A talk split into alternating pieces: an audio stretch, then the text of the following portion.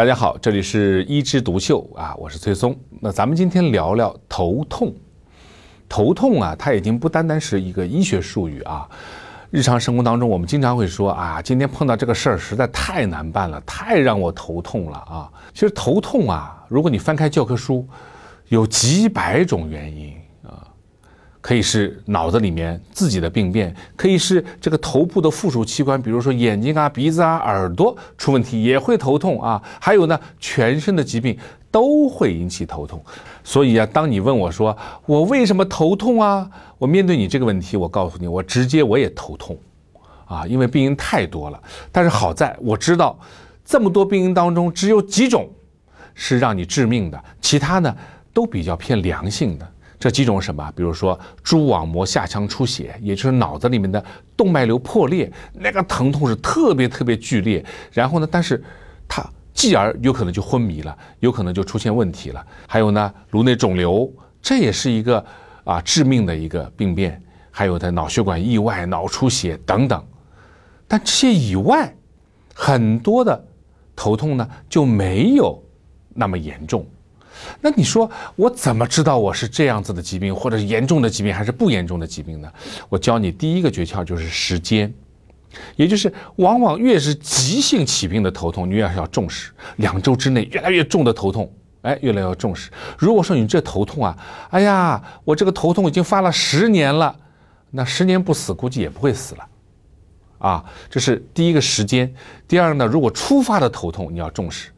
也就是第一次发头痛，你还是好好的医院去检查，该做 CT 做 CT，该做其他的检查做其他检查，看看是不是有脑子里的先天性的血管瘤啊，或者是肿瘤啊，或者血管的其他的病变啊。如果都排除了这些疾病，并且呢，它是在几年当中啊，定时啊，或者受季节啊，或者受自己的这个生理期的影响出现的这种头痛呢，那往往就是一种慢性头痛。啊，慢性头痛基本上都没什么问题。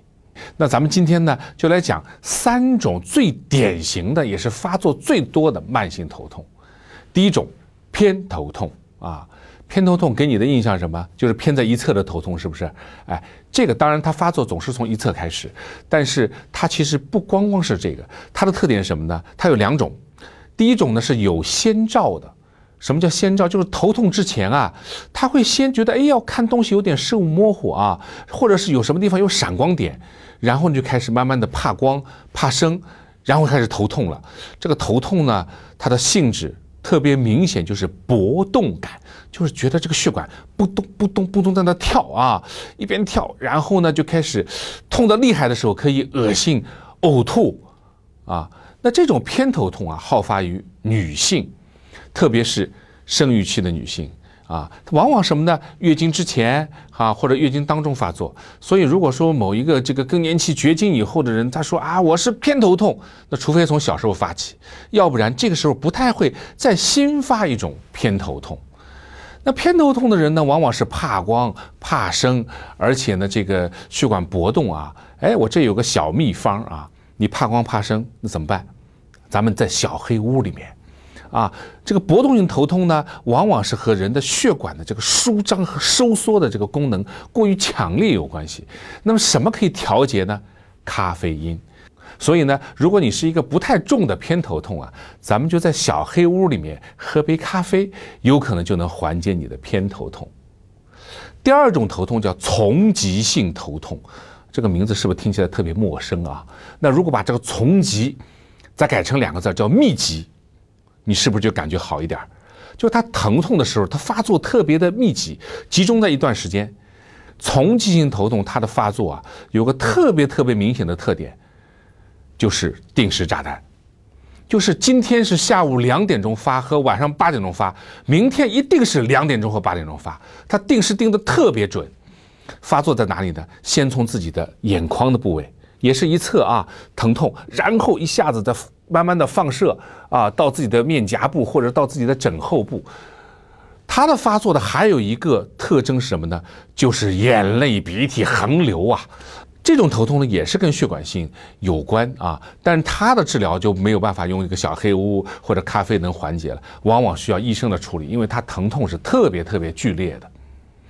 第三种头痛啊，是什么？现代人发作最多最多的头痛，叫紧张性头痛。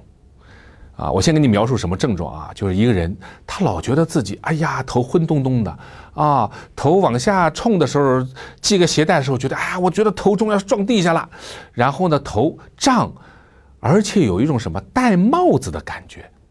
啊，就是一圈儿啊，从这个额头到后面这一圈儿都是那种绷紧的感觉，或者颈项板滞啊。经常说我颈椎病了，它的病因是什么呢？病因就是我们头部和颈肌的肌肉紧张，紧张以后呢，它收缩以后，让你感觉这里就是板紧的感觉啊。我打个比方啊，举一个人物，其实这个人物啊，打个引号，他本来不是人吧？什么呢？就是《西游记》里的孙悟空。啊，他只要唐僧一念紧箍咒，哗，那就头痛，那个头痛就紧张性头痛，特别典型啊，一圈儿的发作。他往往什么时候发作呢？精神紧张，精神紧张或者焦虑症或者抑郁症或者没睡好，或者说要碰到一个大事件的时候，他就啊头痛，然后像戴了帽子一样感觉。除了头部的肌肉紧张以外呢，颈部的肌肉也会紧张啊，所以还会出现颈项板滞、颈部疼痛的表现。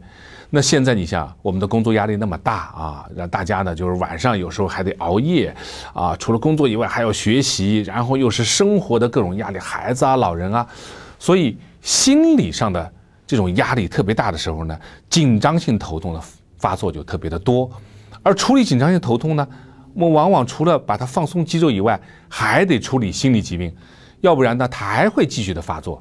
你别看这三种头痛啊，只有三种，但是占了所有的慢性头痛的绝大部分，啊，而这种头痛呢，往往呢是不致命的，但是呢对你的生活呢影响特别大。所以啊，咱们今天聊头痛啊，咱们一方面要重视那些急性发作的，可能是血管的意外、血管瘤或者是肿瘤引起的这个头痛；另一方面呢，咱们要对自己。本身的一些慢性头痛有个了解，你到底属于偏头痛啊，还是从经头痛啊，还是这个紧张性头痛？咱们对症的能够处理，这样的提高咱们的生活质量。好，咱们今天头痛就聊到这儿，下次再聊。